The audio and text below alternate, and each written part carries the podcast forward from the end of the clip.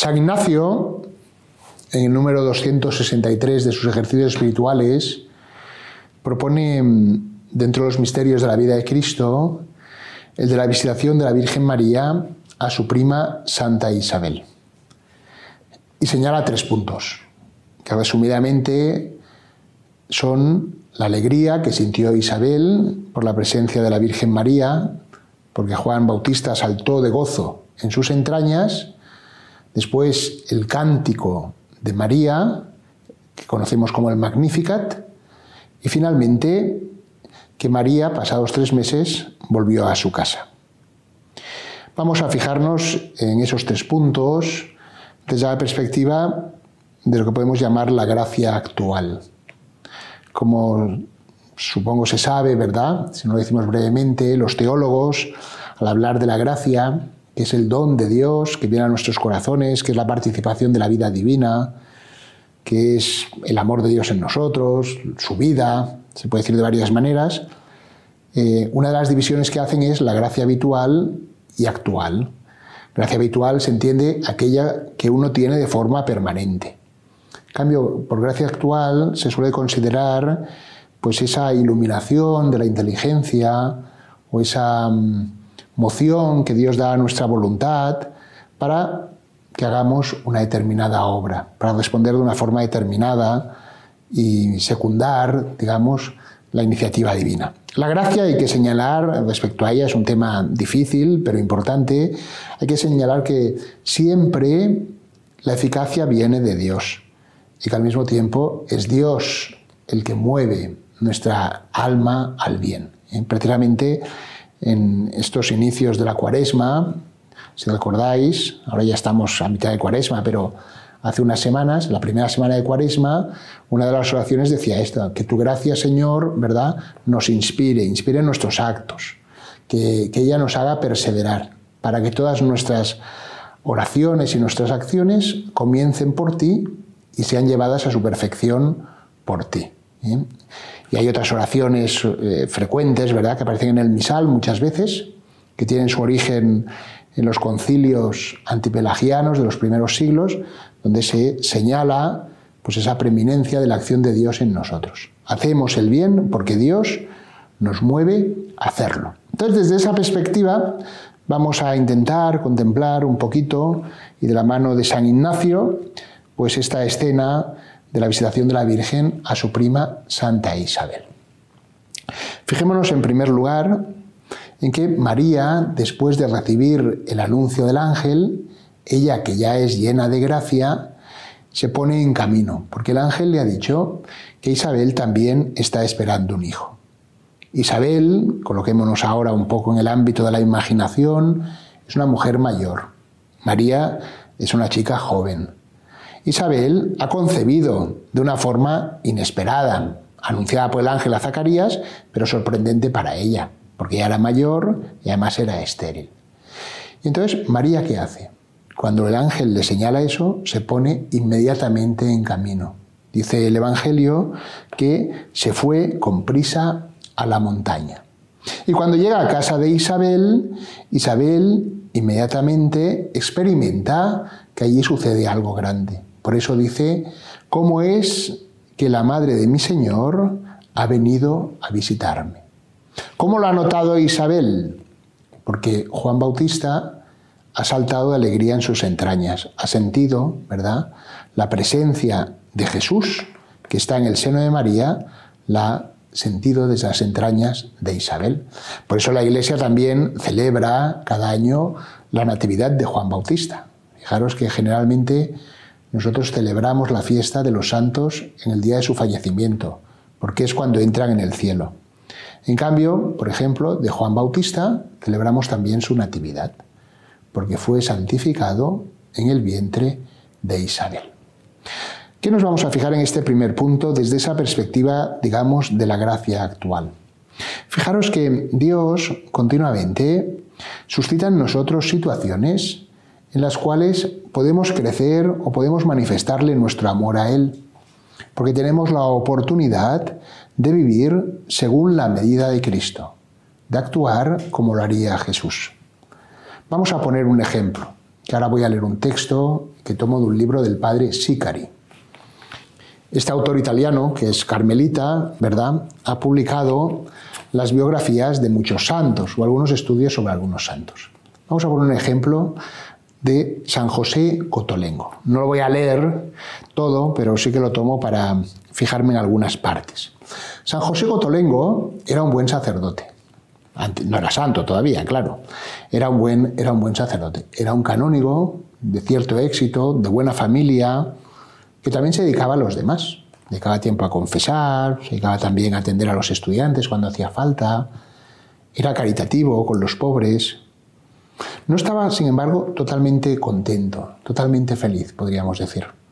Es posible que también la lectura o el conocimiento de la vida de San Vicente de Paul, ¿verdad? También lo hubiera hecho nacer en él pues el deseo de algo más grande, que esto también nos sucede a nosotros, ¿verdad? Estamos más o menos bien en nuestra vida y de golpe conocemos la vida de un santo o nos enteramos de alguna persona pues que ha hecho alguna obra caritativa o que nos sorprende por su entrega, por su generosidad, por su vida de oración, por su penitencia, por lo que sea, ¿verdad? Entonces eso como que suscita en nuestro corazón una nostalgia. José Cotolengo se encontraba en esa situación. Predicaba bien, la gente le gustaba escucharle, dedicaba tiempo a la confesión, llevaba una vida sobria, moderada, no le faltaban tampoco comodidades por su familia, pero tampoco, podríamos decir, se dedicaba a la vida regalada. Pero no estaba plenamente contento. ¿Qué sucedió un día? Sucedió lo siguiente, lo explica muy bien el padre Sicari. Sucedió que llegó una diligencia de Francia que a varios pasajeros, pero llegaba una mujer embarazada y enferma. Esa mujer enferma, la cual no querían recoger en ningún hospital, porque en aquel momento había algunas enfermedades, y en esta se conocía como la fiebre francesa, una especie de peste, y tenían miedo de contagiarle, nadie la quería atender. El caso es que esa mujer da a luz y ya enferma va a morir. Llaman al canónigo Cotolengo que acude, porque era un hombre generoso y siempre disponible, y le puede dar la unción, puede atender a esta mujer ya moribunda, puede atender también al niño que ha nacido y bautizarlo, que también muera al, poco, cabo de poco tiempo. Entonces, José Cotolengo queda impresionado por ese hecho y se va a la capilla de su iglesia. ¿Y cuál es su oración? Así lo resume el padre Sicari Dice, delante del Santísimo Sacramento, él dijo, mi Dios, ¿por qué? ¿Por qué has querido que fuera testigo de esto? ¿Qué quieres de mí? Necesito hacer alguna cosa. Fijaros qué oración tan interesante, ¿verdad? Porque ante ese hecho, que quizá otras personas pues les hubieran suscitado un grito de protesta, los hubieran sumido en la perplejidad o, en la tristeza absoluta, Cotolengo se va delante del Santísimo y le pregunta a Dios, ¿por qué tú has querido que yo viera esto? ¿Qué me quieres decir? Y al mismo tiempo, en su corazón se da una resolución. Tengo que hacer alguna cosa. Explica a nuestro Carmelita que después de esto, ¿verdad? Eh, hizo tocar las campanas, encendió las luces, convocó a la gente, llegó todo el mundo del pueblo, ¿verdad? Y, se puso a alabar a Dios porque ya descubrió lo que tenía que hacer, que fue esa obra tan grande, ¿verdad? Que todavía perdura, de hacer hospitales para la gente sin recursos, para los enfermos, ¿verdad? Que ya pues igual no tienen ni posibilidad de curarse, pero hay que atenderlos. Eso nos coloca en la línea de la visitación, fijaros, y de la gracia de la gracia actual. La Virgen María recibe la noticia. Isabel, tu prima, a pesar de la avanzada de su edad, pues va a tener un hijo. Ya, ¿de qué se da cuenta? No recibe solo eso como una información, una curiosidad. Tantas veces, ¿verdad?, en nuestro mundo, y más ahora con las nuevas tecnologías, nos enteramos de todo. Pero se suscita en nuestro corazón la pregunta, ¿cómo debo responder yo a esto? Porque quizá muchas veces, ¿verdad? Ante ciertas noticias, quizá lo que tenga que nacer en nuestro corazón, pues igual es la oración de desagravio. O igual tenga que nacer la compasión por esas personas. O igual se suscite, ¿verdad? Aprender, decir, mira, lo que han hecho esos, yo podría hacer algo parecido en mi casa, en mi parroquia, en mi ambiente. Un poco lo que ha hecho el Papa Francisco, ¿verdad? Para, para la cuaresma de este año 2024, donde ha dicho que la acción de los cristianos también pueda tener alguna consecuencia. Por ejemplo, él decía en el barrio, pero eso lo podríamos extender a todo, ¿verdad? A mi casa, con mis amigos, mi trabajo, donde sea. Primer punto pues sería eso. La gracia nos mueve a descubrir circunstancias en las cuales nosotros, con la ayuda de Dios, podemos también allí continuar o manifestar la presencia de Cristo y dar testimonio de su amor. Y eso lleva a que se produzca un efecto análogo, no el mismo, ¿verdad?, al que sucedió en casa de Isabel. El niño ha saltado de alegría. Pensando en el padre Cotolengo, San José Cotolengo, cuántos niños, ¿verdad?, cuántas niñas, cuántos hombres maduros, mujeres han experimentado esa alegría en los cotolengos que hay en tantos lugares del mundo. Porque Dios les ha visitado a través de la caridad de otras personas. El segundo punto que dice San Ignacio es el canto del Magnificat. Fijaros, después de recibir esa felicitación de Isabel que le dice a la Virgen, feliz tú que has creído, porque lo que el Señor te ha hecho saber se cumplirá, la Virgen María saltó de gozo, su alma, podríamos decir, ¿verdad?, desbordó de gozo. Dice esas palabras que todos conocemos, el canto del Magnificat. Proclama mi alma la grandeza del Señor. ¿eh? O engrandece mi alma, ¿verdad? Mi alma se hace grande, porque el alma del hombre crece, se dilata, se expansiona conforme canta la alabanza de Dios. El reconocimiento de que el bien que sucede en ella y por ella es, viene todo de Dios. María es llena de gracia, pero eso no le impide continuamente, ¿verdad?, responder a esa gracia, avanzar en la gracia, siempre llena de gracia y siempre desbordante, y siempre creciendo, y siempre en la sobreabundancia. No sabemos cómo expresar ese misterio tan grande de María que no deja de responder continuamente a los dones de Dios y de verse, ¿verdad?, inundada, rodeada por esa gracia a la que responde con toda su libertad y de una forma absolutamente, ¿verdad? Sin, sin, sin, guardar nada para sí misma. Proclama mi alma la grandeza del Señor. Este es el segundo punto que podemos meditar. Me gustaría recordar aquí otro testimonio también de la historia, porque esos ejemplos, ¿verdad?, nos ayudan siempre a darnos cuenta de que la acción de Dios no es algo del pasado, sino que sigue sucediendo en nuestra vida. En este caso voy a hablar de memoria, Además, una memoria un poco, pues ya quizá distorsionada, porque han pasado muchos años desde que leí la anécdota. Y es del rey Balduino de Bélgica, o de los belgas, que dicen ellos, rey de los belgas.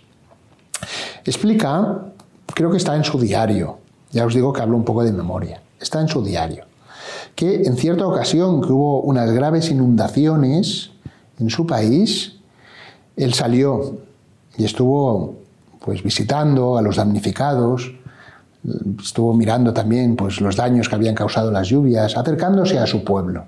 Lo que tiene que hacer, ¿verdad? Un gobernante, un verdadero gobernante, estar con los suyos, ayudarles, o al menos interesarse por ellos. Y después, por la noche, anotó en su diario algo así, ya os digo que cito bastante de memoria. Te doy gracias, Señor, porque hoy he podido ayudar a una persona.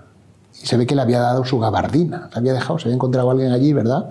Que quizá lo había perdido todo en ese momento por la lluvia, que estaría calado, pasando frío, y él le dio, le dio su gabardina. Entonces dice, te doy gracias porque he hecho eso. Fijaros, este es el segundo punto de la gracia. Cuando obramos por la gracia, somos movidos por Dios, entonces también nos damos cuenta que es Dios el que nos ha llevado a hacer el bien. Y por lo tanto, damos gracias a Dios por esa obra buena. Muchas veces nos es fácil reconocer cuando recibimos un favor, enseguida nos damos cuenta, porque es algo que ha venido de fuera. Necesitábamos un trabajo y te lo ofrecen. Entonces dices, eso ha venido de fuera, no he creado yo el puesto de trabajo, me lo han dado. Estaba enfermo y me han curado un médico, ¿verdad? Ha acertado en mi enfermedad y me ha dado el tratamiento que necesitaba. Ha venido como de fuera, reconocemos. Pero cuando es una buena obra, he ayudado a alguien, he escuchado a otra persona, he visitado a un enfermo, he dado limosna, he rezado. Como es una acción realizada por nosotros mismos, a veces nos pasa desapercibido que es Dios el que nos ha movido a hacer el bien.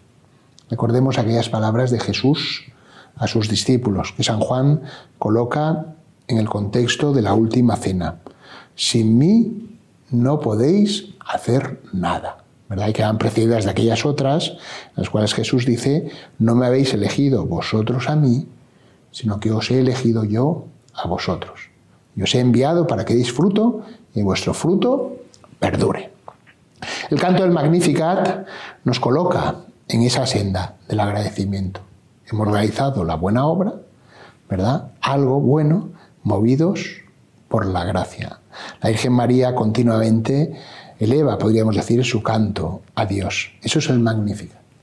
Magnificat, que es un canto, ¿verdad?, tremendo, en el cual la Virgen María une el presente de aquel momento con el futuro, porque todas las generaciones me llamarán bienaventurada, me felicitarán todos los que vendrán después, todos los que formamos parte de ese pueblo que nació de la cruz de Cristo, y del cual también María es madre, somos hijos de la Virgen María también, ya nos ha engendrado ha contribuido, ¿verdad?, a que seamos engendrados para la vida divina, que seamos hijos de Dios, hijos de su Hijo, y al mismo tiempo, ¿verdad?, une también la Virgen María el pasado, porque recuerda la promesa que Dios había hecho a los padres de Israel, Abraham y su descendencia por siempre. Y eso creo que también para nosotros es importante, ¿verdad? Vivir en ese agradecimiento, que nos hace miembros también de un pueblo, de un pueblo, un pueblo que es el pueblo de la iglesia.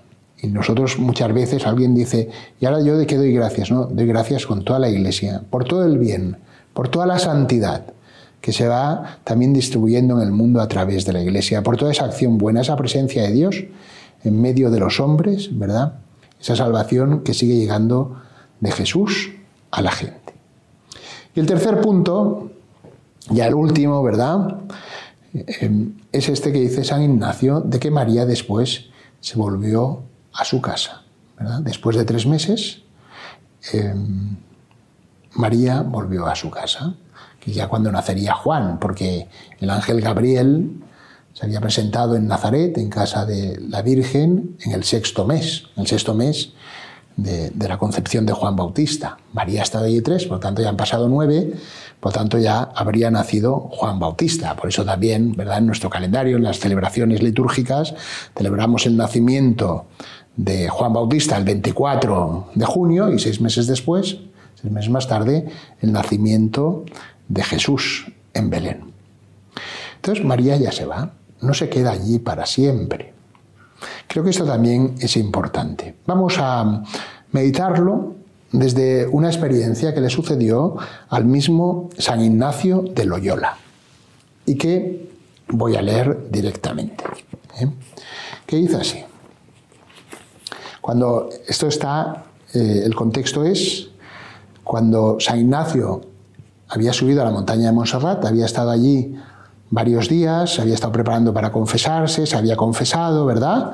Y allí ya, pues, em, una vez confesado, pues ya se va de Montserrat y entonces eh, se desprende de sus vestiduras y se las ha dado a un pobre. Y entonces sucedió. Vamos a leer esto. Y yendo ya una legua de Montserrat, le alcanzó un hombre que venía con mucha prisa detrás de él y le preguntó si había dado unos vestidos a un pobre como el pobre decía. Y respondiendo que sí, le saltaron las lágrimas de los ojos de compasión por el pobre, a quien había dado los vestidos de compasión, porque comprendió que lo vejaban pensando que los había robado. Pero por mucho que él huía la estimación, no pudo estar mucho en Manresa sin que las gentes dijesen grandes cosas, naciendo la opinión de los de Montserrat, y luego creció la fama, diciéndose más de lo que era, que había dejado tanta renta, etc. Este texto nos hace pensar en lo que después, hablando de San Ignacio, em, se ha llamado, y él llama, la caridad discreta, o sea, o que la caridad no ha de ser indiscreta.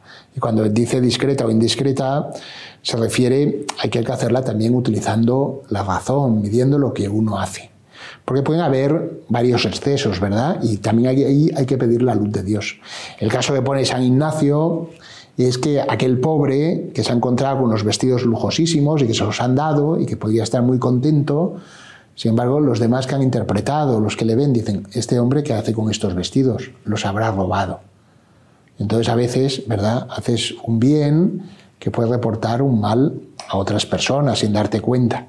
En el caso que nos interesa, ¿verdad? Porque eso, pues cada una debe pedir también la luz al Espíritu Santo para acertar, el texto nos dice que María estuvo eh, tres meses. Consideró que ya no tenía que quedarse más. Uno podría decir, oye, ¿por qué se va? ¿Por qué no se va? Bueno, es la luz que Dios da a cada uno, ¿verdad? Para hacer el bien y que siempre continuamente hay que pedir hasta cuándo tengo que estar en un sitio. Porque si no también puede suceder, lo digo ahora ya como un defecto que se puede dar a veces en nosotros, que hacemos un bien en un lugar, pero luego ya no somos necesarios y queremos seguir allí, por lo que sea, ¿verdad? Porque nos gloriamos en esa acción, porque nos encontramos a gusto, porque nos lo reconocen. Eso que también hemos leído en el texto le dolía a San Ignacio, que la gente, pues que hablaba muy bien de él, y él hubiera preferido que nos hablara tan bien de él, ¿verdad? En ese momento, no que hablaran mal, sino que tampoco se hicieran una idea eh, exagerada de su persona, porque él, como todos los santos, sobre todo lo que desean es que se dé gloria a Dios y tienen conciencia de su pequeñez y de la acción de Dios en ello. Creo que estos tres puntos, ¿verdad?, nos llevan a, considerar, por tanto, cómo podemos ser instrumentos de la acción de Dios si nos abrimos a Él. El Papa Benedicto XVI, eh, en algún momento, ¿verdad?, comenta que también nosotros podemos prestarle a Dios nuestro corazón, podemos prestarle nuestro cuerpo, podemos prestarle todo lo que somos, ¿verdad? Para que Dios siga haciendo cosas buenas en este mundo. Es una forma, ¿verdad? De decir que la santidad a la que estamos llamados no es solo una perfección personal por la cual nos hacemos merecedores de la vida eterna. ¿eh? ciertamente la respuesta a la gracia nos hace, ¿verdad?, que podamos merecer el cielo, porque Jesús así lo ha dispuesto. Pero esa santidad no consiste solo en que yo voy a conseguir un premio, sino que también se desborda, ¿verdad?, en el bien que vamos a hacer a los demás. Y Dios no deja de suscitar situaciones o de iluminarnos para que podamos descubrir situaciones en las que poder crecer en el amor a Él y también manifestar ese amor a nuestro prójimo. Pues que Dios, queridos hermanos, nos guíe y nos ilumine a todos.